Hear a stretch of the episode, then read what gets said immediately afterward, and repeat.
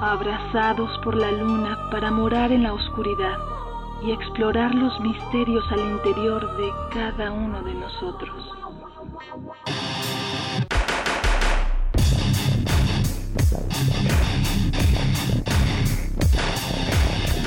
Carpe Noctem.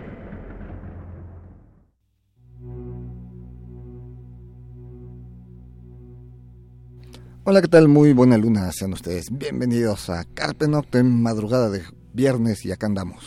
Hola, buena luna, Celsin Mikisli. Ay, perdón la voz un poquito, por favor. Estas variantes de clima, ¿no? Ha estado haciendo bastante frío, de repente la tarde hay sol, Sí. eh, hay sol pero el aire está frío, en fin, el invierno, winter is coming. Los que ven Game of Thrones ya me entendieron. Bien, esta noche el programa se lo vamos a dedicar a una banda que viene la próxima semana, del Circo Volador, visita nuestro país por primera vez en su historia de la banda.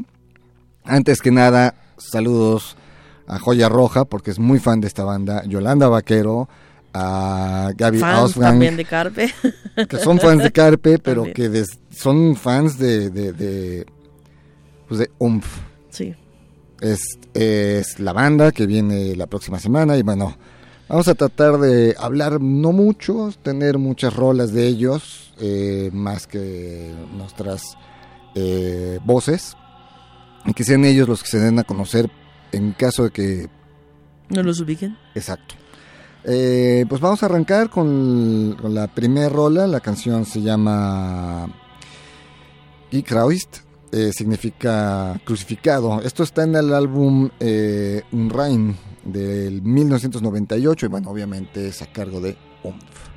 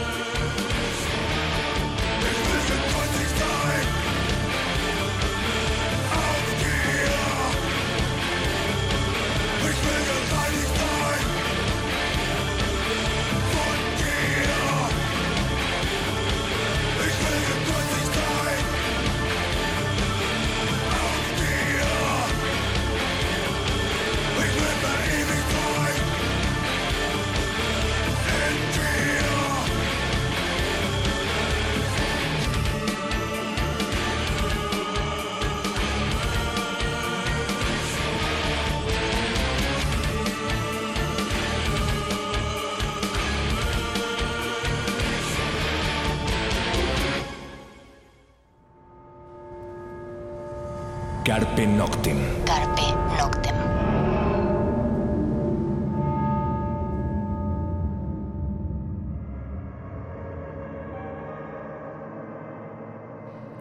Bien, pues eso fue Christ, crucificado del álbum On Rain del 98. Y pues arrancamos con, Pues pues, con- con la historia, la biografía de Umf. Pues es una banda alemana, por si no se dieron cuenta, ¿verdad? Pues si no ubicaron en qué estaba cantando. Este, pues que está activa desde 1989 y que pues ha pasado de- por varias compañías disqueras, ¿no? Eh, como Machinery Records, Dinámica Records, Virgin, Con Records, Columbia, Sony, entre otras, ¿no? Sí, es una banda formada por eh, Dero Goy. Ah, bueno, ese es su nombre artístico, su nombre real es Goy. Ya lo estamos aquí quemando. Balcón al, al- al señor. Él es, eh, bueno, fundador de la banda y vocalista de la banda. Eh, este, en, la guitarra. Y está Andreas Krapp, que es en la guitarra y, bueno, teclados, programación. Eh, originalmente, eh, vamos, son amigos desde muchos años atrás, muchos años atrás. Eh, Dero y Andreas eran, incluso eran vecinos y trabajaban pues, cosas, haciendo cosas de música desde niños, proyectos escolares y ese tipo de cosas. Y en un festival que, que hay en su ciudad natal, eh, deciden realmente hacer la banda. Por alguna razón extraña, bueno, yo supongo que por cuestión de intercambio estudiantil, se van a España. Y es en España donde realmente empiezan a trabajar con, con el proyecto, graban un demo del cual sacan 500 copias, se venden en España esas 500 copias, y ni siquiera se llamaban UMF en ese momento, tenían otro nombre, eh, después pues, ya regresan a Alemania y deciden eh, pues formar oficialmente eh, o crear formalmente UMF. Hay que mencionar que ellos tres son la base de la banda y que han estado juntos desde ese entonces, 88-89. Muchos años. Y que bueno, hay músicos de apoyo en vivo, hay, hay otro teclado, hay otra batería, o batería y percusión electrónica, o batería y algo más, o sea, siempre en- vivo son cuatro o cinco músicos, lo constatamos en varios videos, en algunos de los DVDs y cosas que nos encontramos en la red. Y bueno, pues tenemos con que UMF pues es una banda eh, sólida, porque del 89 para acá, y que no hayan tenido cambios de alineación, es decir, que la base sigan siendo ellos tres, pues marca una constancia por parte de ellos. eh, y de que, bueno, pues también han tenido, fue una banda que nació con estrella, ¿no? Prácticamente tienen buen éxito desde el principio. Y pues más como dices, ¿no? Pues desde niños estaban metidos en este mu- mundo de la música. Sí, vamos, tienen parte este, por ahí eh, de, de este de Dero, eh, sus padres eh, eran músicos y bueno, vamos, hay una historia de música eh, en las familias, en las casas, por lo tanto pues no les era nuevo a los a las familias que, que, que los hijos quisieran ser músicos, ¿no? A lo mejor les fue nuevo que quisieran hacer metal gótico, ¿no? O un O metal industrial, industrial, electrónico. industrial, exacto. Ay, Pero la música estaba en casa y estaba en la familia, ¿no? Eh, vamos a otra rola, vamos a escuchar... bueno, la escuchamos y ahorita les decimos cuál fue.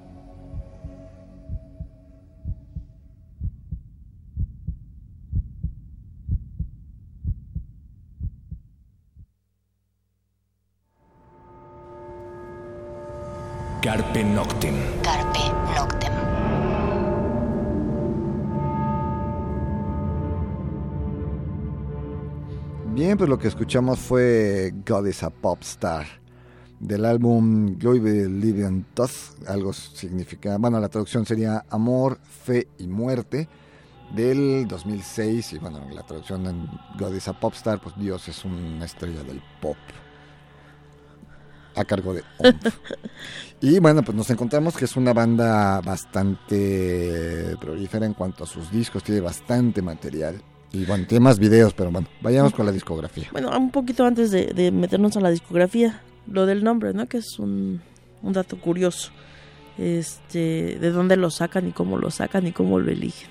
Sí, pues resulta que UMF significa, bueno, se escribe O-O-M-P-H, símbolo de admiración. Y pues resulta que es una palabra inglesa, ¿no? Y la encuentran en el diccionario Inglés. inglés alemán, supongo, supongo yo. Y bueno, les llama la atención de entrada el cómo se escribe la palabra. No es común O. encontrar una palabra que tenga dos consonantes, la misma consonante juntas, digo vocales, Vocal, juntas.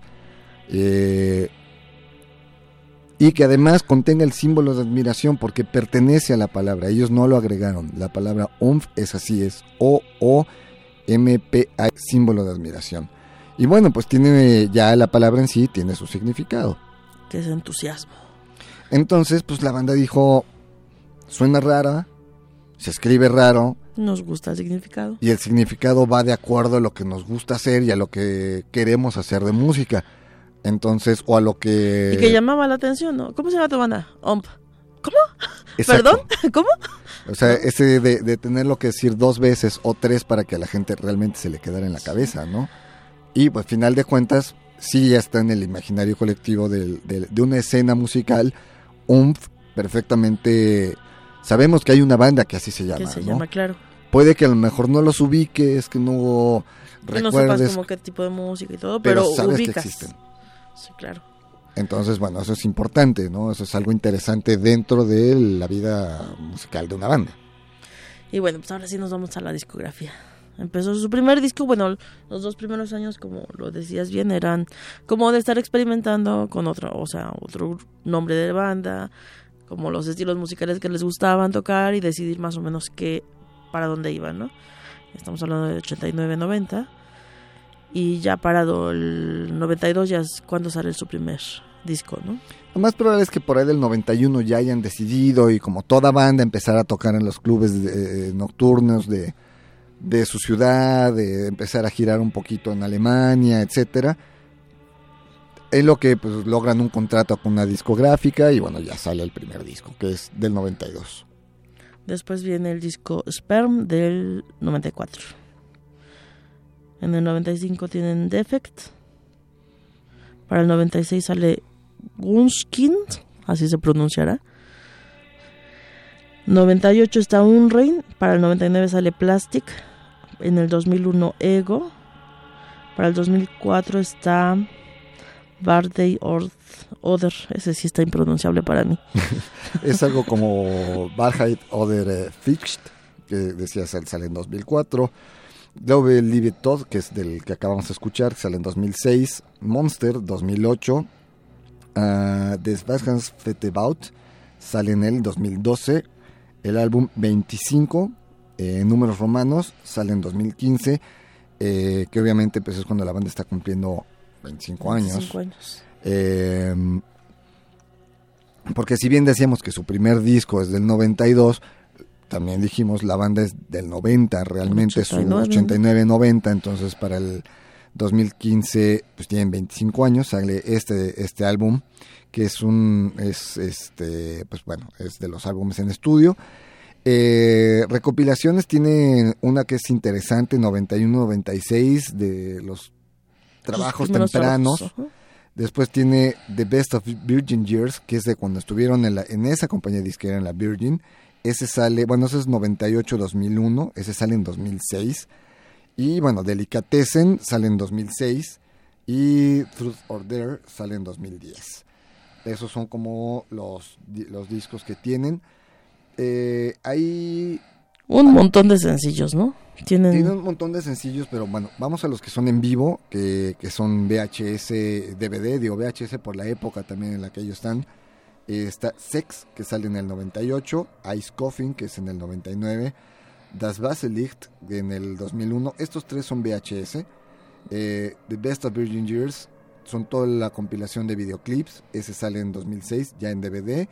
Y tienen un en vivo que se llama Rosthoff, eh, ese es grabado en Berlín, eh, también en el 2006. Eh, como decíamos, pues dis- discográficas, pues está en Machinery Records, eh, Dynamic Records, Virgin Records, Gun Records, Columbia Records, Sony Music y la última es en Air Force Records. Son un poco del camino que ha tenido La banda. la banda, ¿no? Eh, vamos a otra rola y venimos a darles la cantidad de sencillos. Sí, queremos seguir brincando. muchísimos, muchísimos sencillos y videoclips, son una cantidad gigantesca. Lo que vamos a escuchar ahora, obviamente, es a cargo de UMF. De, bueno, en el- su trayectoria es obvio, como toda banda, tienen participaciones con y gente que participa con ellos. De las muchas que hay, escogimos creo que una que es muy importante, que es con la señora, señora Nina Hagen. Esto eh, pertenece al álbum Plastic, la canción se llama Fever y fue grabada en 1999.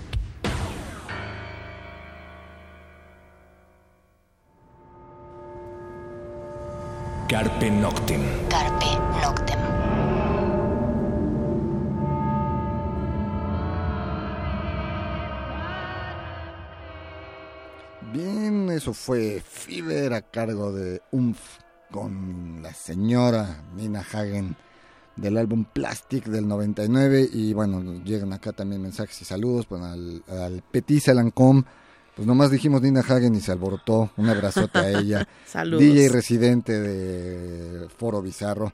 Y bueno, amiga de aquí de Carpe Noctem, un abrazote, un beso a ella. Y sí, pues como no, Nina Hagen es, hay que hacerle un programa a Nina Hagen. Sí, Digo, le vamos a hacer ya por ahí uno a Ella. Cranes, sí. pero a Nina Hagen ya nos comprometemos al aire a hacerle un programa a Nina Hagen porque sí, lo merece. Y bueno, pues este, eso fue lo que escuchamos y vamos con lo que es este, pues los sencillos de esta banda que son muchísimos y videoclips que son muchísimos también. Bueno, pues en senc- en los sencillos, como dices, son bastantes. Solo les vamos a mencionar algunos. Eh, aquí tengo que uno de los que más éxito tuvo, o que los que fue como para identificar a la banda, fue este de, ay, que termina en Dergot. Ahorita les decimos. porque seguramente Ich tiene bin video. du y el otro es el Der New Got. Como que son los dos primeros que jalaron a mucha gente. Estamos hablando de su primer álbum. Pero bueno, este. Tenemos. eh, este de Ich bin du es del 91. El siguiente, les decía, es del 92. el De Der New Got. Luego viene Brett Taker. Luego Sex, que es del 94. 3 más 1. ¿En serio quieres que diga todos? No, no, pues como por ahí, 80. ahí en- tenemos en la lista, tenemos unos que manejan sus charts, que llegaron a estar hasta, hasta en el lugar 14 de los charts en la radio, que vamos, En Alemania, en Austria, en. Suiza, ¿no? Es complicado para, para las bandas de, de estos géneros saltar a la radio abierta, Claro. ¿no? Por eso, por ejemplo, hace un par de semanas que teníamos aquí a, a Sven de Zirafin y, y, bueno, de varios otros proyectos, y le preguntamos eso, qué tan complicado era saltar del underground a la radio, a los grandes festivales, y decía que bueno, pues era bastante difícil, que eh, tienes que tener muchísima gente eh, siguiéndote o tener altas ventas de discos, lo cual para ciertos géneros pues también es complicado, más no imposible, y algunas bandas lo han hecho, ¿no? Claro. Y también le preguntamos, también fuera de micrófonos, de que pues, cómo era que la escena oscura estaba tan arraigada en Alemania y su respuesta fue no sé. No fue muy convincente, sí, no sé, no tengo la menor idea de, de por qué. Incluso nos lo preguntó, él nos regresó la pregunta, y bueno, ¿y ¿por qué el público mexicano está tan receptivo a una escena oscura alemana, no? claro. O bueno, ¿por qué la, la segunda escena oscura a nivel mundial es la mexicana, no? Ahí no podríamos entrar en cuestiones de, bueno, pues también son la cuestiones población ancestrales, demás, ¿no? la Sí. población. Pero vamos, es que a nivel población, pues Estados Unidos nos duplica. Eh, la ex Unión Soviética, obviamente, eh, eh, ¿no? Y hay más darkies en México que en los Estados Unidos, ¿no? Bueno, en fin, ya eso es para entrar en otro tipo de Mm, programa, Claro. ¿no? Bueno, pues estos, estos sencillos que dices que, por ejemplo, en Alemania como número uno llegó Augenhoff. Augenauf. Este, también estuvo Brendeliv, de, estuvo en el, en el número 6, en Alemania, en Austria en el 11 y en Suiza en el 35. Después, Dischliege, espero que no me maten por pronunciar mal el alemán, ¿verdad? Este, es- estuvo en el 55 y así hay como varios, ¿no? Del 37, 84. El primer, el primer número que logró fue el, cuare- el 46 con Das Weislash del 99. Es de estar en listas, ¿no? Sí, y ahorita justamente Petiza nos dice que también tiene una colaboración, así como la que escuchamos con Nina Hagen, con Apocalíptica. Sí, bueno, Sí. tienen varias, varias, este, Con Marta Jandova, o sea, hay varias este, colaboraciones. Digo, a lo largo de, y, algunas son oficiales y en otras hay conciertos en los que han invitado a gente de Hombre Timago, han invitado a gente de Mono Inc., han invitado a gente de, o a ellos los han invitado en, en otros conciertos. Vamos, es una banda que se ha popularizado bastante. Eh, quienes hayan tenido la fortuna de, de- de- de viajar, por ejemplo, a Alemania, eh, pues una de las cosas que nos llama la atención es podernos encontrar un disco de UMF en una gasolinería de carretera. Vamos, no es en la tienda especializada, darky, oscura. Es como aquí, ¿no? Como aquí, exacto, ¿no? Eh, si bien el, el género oscuro alemán eh, dentro de Alemania está muy bien posicionado y los discos de, de- de estas bandas sí se las pueden encontrar en tiendas como Saturn, que vendría siendo como Liverpool, no más que Saturn es más de tecnología, pero vamos, digamos una tienda autodepartamental de, de, de, de- de más de electrónica, de línea blanca y ese tipo de cuestiones. El área de discos es muy grande, ahí sí es muy fácil encontrarnos todos estos discos de Home Diary Dreams, de, muchas de estas bandas.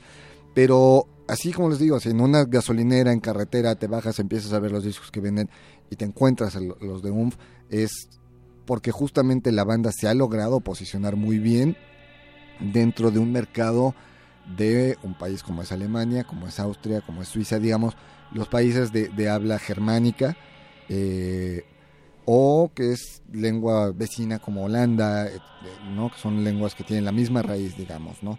Entonces, un- pues es- marca eso y lo que es curioso es que eh, pues tengan veintitantos años y sea la primera 30, vez que ¿no? más sí 30 31, porque 31 estamos años. hablando del 89, 31 años. Y que sea la primera vez el próximo sábado bueno de este sábado en 8 que visitan la Ciudad de México. Bueno pues se tardaron los promotores y en este caso pues Dilema es quien los trae. Vamos a otra rola para justamente hablar un poco de, de este concierto en la Ciudad de México. Eh, lo que vamos a escuchar es eh, Back Out que su traducción es Despierta, pertenece al álbum Monster del 2008.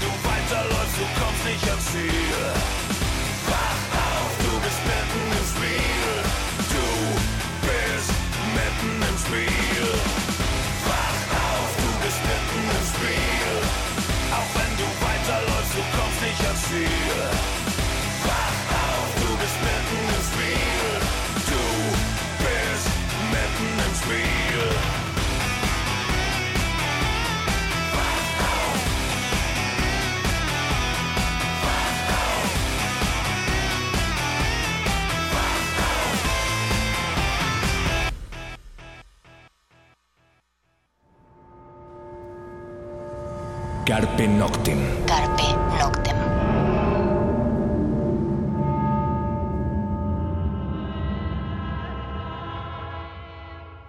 Bien, pues eso fue Back Off, la canción del álbum Monster del 2008, como decíamos su traducción es Despierta y bueno, corrió a cargo obviamente de UMF, pues todo lo que estamos sonando esta noche es de esta banda alemana, con un... Platicamos ahorita aquí, Celsin y yo, fuera de, de micrófono, pues del sonido de UMF, ¿no? Que, Sí, que empieza muy ser, electrónico, de repente es muy metal. Y bueno, yo creo que son tres bandas eh, fuertes con este sonido, ¿no? Obviamente Rammstein es la, la, la top, es la más, La más conocida, popular, la más popular. Umf creo que sería la segunda, es que ya los hemos sonado aquí en, en este programa. Y bueno, ya algunas otras mezclas como Tanswood que metían las gaitas, pero que era esto, era igual un electrónico con metal. Y bueno, eh, obviamente hay muchas más bandas con, con estos sonidos. Estamos mencionando posiblemente las más fuertes, las más populares. eh, obviamente todas alemanas, ¿no? Eh, y que, bueno, pues es curioso que, que en el caso de UMF, pues vengan por primera vez a México, ¿no? Sí. Platicamos del también de que Apocalíptica está por venir al Auditorio Nacional. Y eso es cuántas veces ha venido Apocalíptica a México, ¿no? Como 10 veces, no sé, o más, Sí, varias. ¿no? Y yo no recuerdo si ya estuvieron en el auditorio o en el lunario o en... Ya estuvieron en alguno de estos foros. Pero bueno, esto es el día 7, si no mal recuerdo, el de Apocalíptica en el Auditorio Nacional. Pero vamos, estuvieron en el Vive Latino el año pasado, Apocalíptica. O sea, sí, lo estamos mencionando porque, bueno, también mencionamos el featuring que hay de Apocalíptica con, con UMF. Entonces, también pues un poco de, de- de ciertos sonidos y ciertos ritmos, ciertos géneros que también se han popularizado en, en- en México al grado de pues, llegar a un auditorio nacional. Pues Dead Can Dance llenó el auditorio nacional hace tres años, más o menos. Un poco más. ¿Cuatro? No, no tiene tanto. Como tres años debe tener. Y aparte hicieron el Plaza Condesa, del cual casi nadie nos enteramos, o sea, pero lo llenaron. Y, y es que es una banda que tiene seguidores de todos lados. O sea, no solamente de la escena oscura. No, o sea, hay no, mucha gente hay, que hay sí. bandas que tienen de, de diversos lados, ¿no? Sí. Y bueno, pues el caso de UNF Ciudad de México, pues es el sábado 3 en el Circo Volador. ¿Todavía hay boletos? Yo creo que sí todavía boletos. Se va a llenar, es obvio que, que Sí. sí le van a poner las 3.000 personas, 3.500 personas. eh, Está al- caro el boleto. Un poquito. ¿Sí? ¿Cuánto anda? 600. No, estaba más caro el de Sisters of Mercy. Se Bueno, volaron la barda sí. con el de Sisters of Mercy en Se 800. volaron, sí. ¿no? Pero bueno, está. Digo, si no lo han comprado, pues ni modo, a romper cochinito. A romper el cochinito y, y, este a, a embarcarse, que ahí vienen los aguinaldos para los que los reciben e ir a ver a un porque vale la pena, la verdad es que es una de estas bandas, vamos, en primera son 31 años de existencia de la banda y es la primera vez que viene a México. Segunda, Sí. tiene un sonido eh, peculiar, tiene un sonido bastante fuerte, eh, bastante bien hecho, bastante estructurado y es una banda muy sólida. Y muy fuerte además, ¿no? ¿no? Es una banda emblemática dentro de una escena oscura, eh, en el caso alemana, eh, pero es uno de los obvios eh, referentes en cualquier eh, libro, cualquier wikipediazo, cualquier cosa que nos encontremos de ese- del gótico, del metal industrial, eh, sea, el, nombre de. UMF aparece, es un referente eh, y bueno, los que tengan la oportunidad, los que sí puedan ir a verlos el sábado 3 vayan, suben fotos y ahí, ahí- ahí me cuentan porque yo no, no, no podré. Hay trabajo, hay trabajo. Hay, tra- hay que, hay que comer, entonces este pues ni modo, me lo pierdo. Pero, Pero bueno, pues sí, parece que va a estar bastante interesante, ¿no? no sé si ya- haya ya de banda entrada- abridora, No, bueno, no lo sé. no lo sé, eh, en ocasiones no están anunciados y cuando llegamos nos llevan la sorpresa de que hay una banda ahí. Eh, es, no sé, No podríamos No asegurar. podremos decir si va a haber una banda abridora o no. Pero bueno, los boletos ya están a la venta desde hace un rato.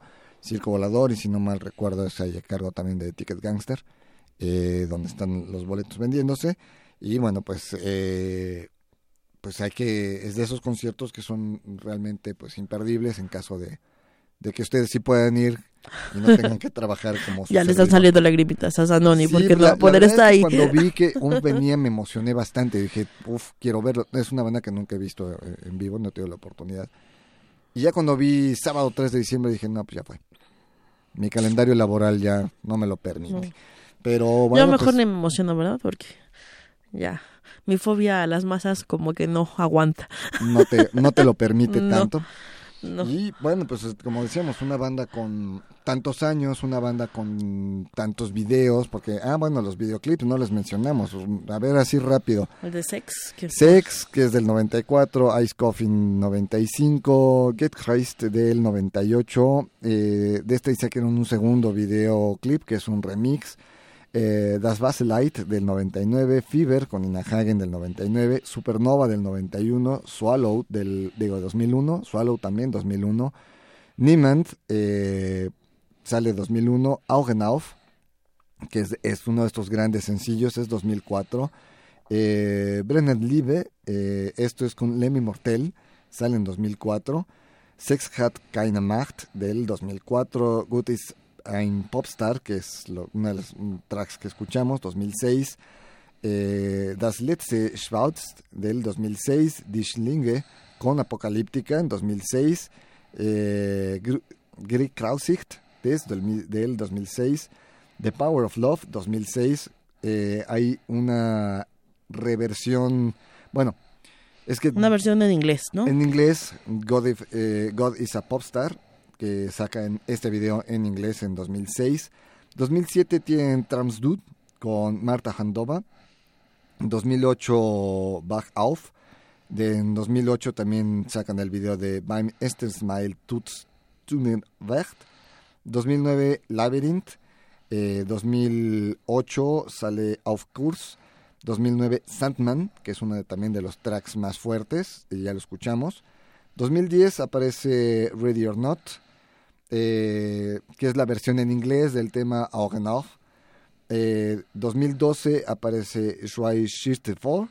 En 2012 también Erten was Binschen. Eh, 2015 aparece Alles aus Liv. Y 2016 hay un video nuevo que es en vivo.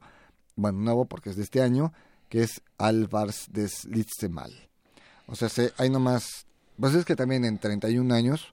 Vamos a ver que hay bandas que tienen muchos años y no sacan tanto material o, tiene, o tanto videoclip, ¿no? O sea, aquí estamos hablando de 2, 4, 6, 8, 10, 12, como de 20 y tantos videos. Aquí ya Celsi nos está contando. No los estoy contando, pero estoy viendo que casi no tienen años sin sacar video. O sea, solamente en el 2003. Eh, hay como 2002, 2003 es donde no sacan video. Y de ahí, 2005, no sacan video. Y de ahí en fuera, todos los años van corriditos con video. Entonces, pues sí, habla de 32 bastante trabajo, videos. ¿no? Ah, tú sí 32 los videos. Sí, lo que contaste. tú estabas contando eso. Yo estaba contando el- en Claro. nuestra lista cuántos videoclips tienen. Pues hablamos de bueno, 32 videos, hablamos de Pues mínimo uno por año.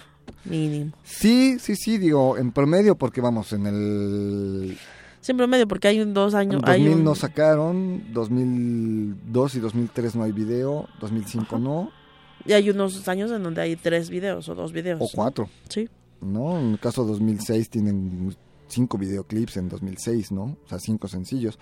Sí, vamos, de, de- vamos de, de- de 2011 no hay, no hay video, pero bueno, Es una banda activa, muy activa. muy activa y que además este seguramente en esos años en los que no sacan algo es porque están preparando material nuevo, se toman un año sabático, vamos Entre comillas, ¿no? Porque la gira de Un Rey, o sea, estaban terminando un disco, saca- hicieron gira, sacaron el otro disco y siguieron en gira. O sea, no descansaron realmente nada, que van a andar preparando iban preparando mientras iban en, el, tocando, en el camino. ¿no? Y Sí. bueno, es una banda que ha estado en muchísimos festivales en Europa, muchísimos festivales, vamos, desde España, Inglaterra hasta Rusia, ¿no? Ahí es una banda que se ha movido por, por todas partes. Y que, bueno, pues visita la Ciudad de México por vez primera y que eso hace que este show sea imperdible. Esperemos que regresen. Digo, ya lo dije yo con voz de tristeza porque pues, obviamente no los voy a ver, entonces esperemos que regresen Pues y sí. que pueda yo asistir. Vamos a otra rola, el tiempo se nos anda yendo. eh, lo que vamos a escuchar justamente es Augen auf, pero esta es la versión eh, en vivo eh, del álbum Rostov, que saliera en 2006. Y bueno, lo escuchamos, regresamos.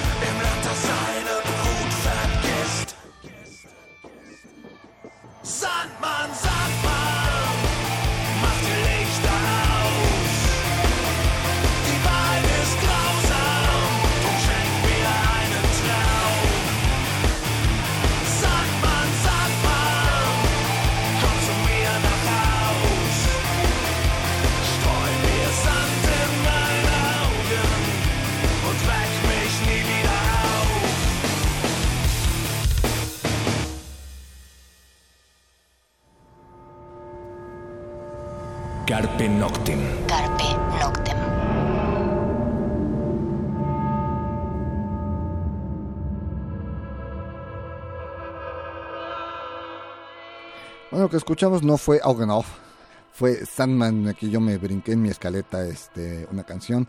Lo que escuchamos fue Sandman del álbum Delicatessen 2006. Y bueno, pues aquí Celsin tiene ahí unos datos, Bueno, este, este, este tema. este tema fue dedicado a la, a- o- sí, dedicado a la pobreza infantil en Alemania, ¿no? Que había crisis en esa época, entonces dedicaron a ese tema. Recordemos que Alemania también ha tenido una gran lluvia de migrantes, Claro. eh, sobre todo eh, turcos y, y, bueno, entonces esto ha llevado que aunque Alemania sea un país eh, de primer mundo, un país rico, eh, pues sí haya zonas en las que hay pobreza y bueno, eh, esto marca también que, el- que los músicos de UNF pues son personas eh, que no están en una nube y que no son ciegos a lo que ocurre a su alrededor, ¿no? Entonces, bueno, en el caso de este, de este track, pues está dedicado o está pues eh, poniendo el dedo de, de- de- de que ahí hay algo que el, que, el, el gobierno alemán tiene que atacar, que es la, la pobreza, sobre todo en, en cómo afecta la pobreza en la, en la comunidad infantil, ¿no? Por cuestión de enfermedades, por cuestión de hambre, por cuestión de educación, entonces pues ahí está este, esta canción que decíamos del álbum Delicatessen, que si no mal recuerdo Delicatessen es un álbum que es una compilación, pero bueno, y bueno aquí también eh, pues hay otra información. Pues datos curiosos, como por ejemplo que la portada de Monster fue elegida mediante un concurso por lo, de los fans y se creó la portada. Otro que pues también están participando en la banda sonora de Alien contra Predador Requiem. Ah, salen, por ejemplo, de gira con Him. Les cuesta un poco de trabajo como adaptarse al público que los escucha, pero pues van de gira con, con Him. Este, su video de sex fue censurado por la MTV alemana por, pues por imágenes Por ser explícito. explícitas. Este también, por ejemplo, Hagenoff es parte de la banda sonora del videojuego de FIFA Fútbol. Este, ya mencionamos que participó también con la Inmortal. Eh, digo, esos son datos curiosos. Y el otro que te había dicho ya se me olvidó ahorita. Bueno, la cosa es que pues es imperdible este concierto de ONF en el Circo Volador el próximo sábado 3 de diciembre. Eh, pues para cerrar el año, un año de conciertos bastante intenso en la Ciudad de México. También un año, ya haremos nuestro resumen de año, comenzando el 2017, haremos el, el resumen de año 2016, porque también ha sido un año difícil con la muerte de, de David Bowie, la muerte Oh. de Lemmy, la muerte de, Cohen, Leon- por de favor. Leonard Cohen. Cohen. eh, extrañamos. pero Muchos, bueno, también dio extraños, ¿no? cosas, de un Roger Waters en el Zócalo, cosas que pues, impensables, ¿no? Para la Ciudad de México. Y bueno, ¿quién iba a pensar a principios de año que UNF iba a venir a la Ciudad de México tras 35, tras más de 30, años, de existencia, 31 años de existencia que por fin los íbamos a tener en la Ciudad de México, ¿no? Pues sí, y pues, son de las cosas que de repente uno no piensa que pueden pasar.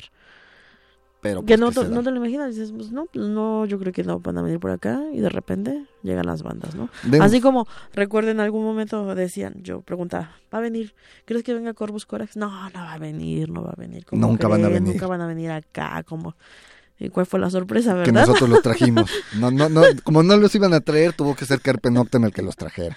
Bueno, lo que nos vamos a, a llevar nosotros es este ya los micrófonos, nos vamos, el tiempo se nos está yendo. Bueno, pues les recordamos que el 3 de diciembre está ahí en el Circo Volador OMF. Y pues vayan a buscar sus boletos y la verdad suban sus fotos y nos etiquetan, por favor. Y pues les anuncio esto que me encontré aquí afuera de, de la cabina. Es un festival de, de heavy metal para la gente que le gusta el heavy.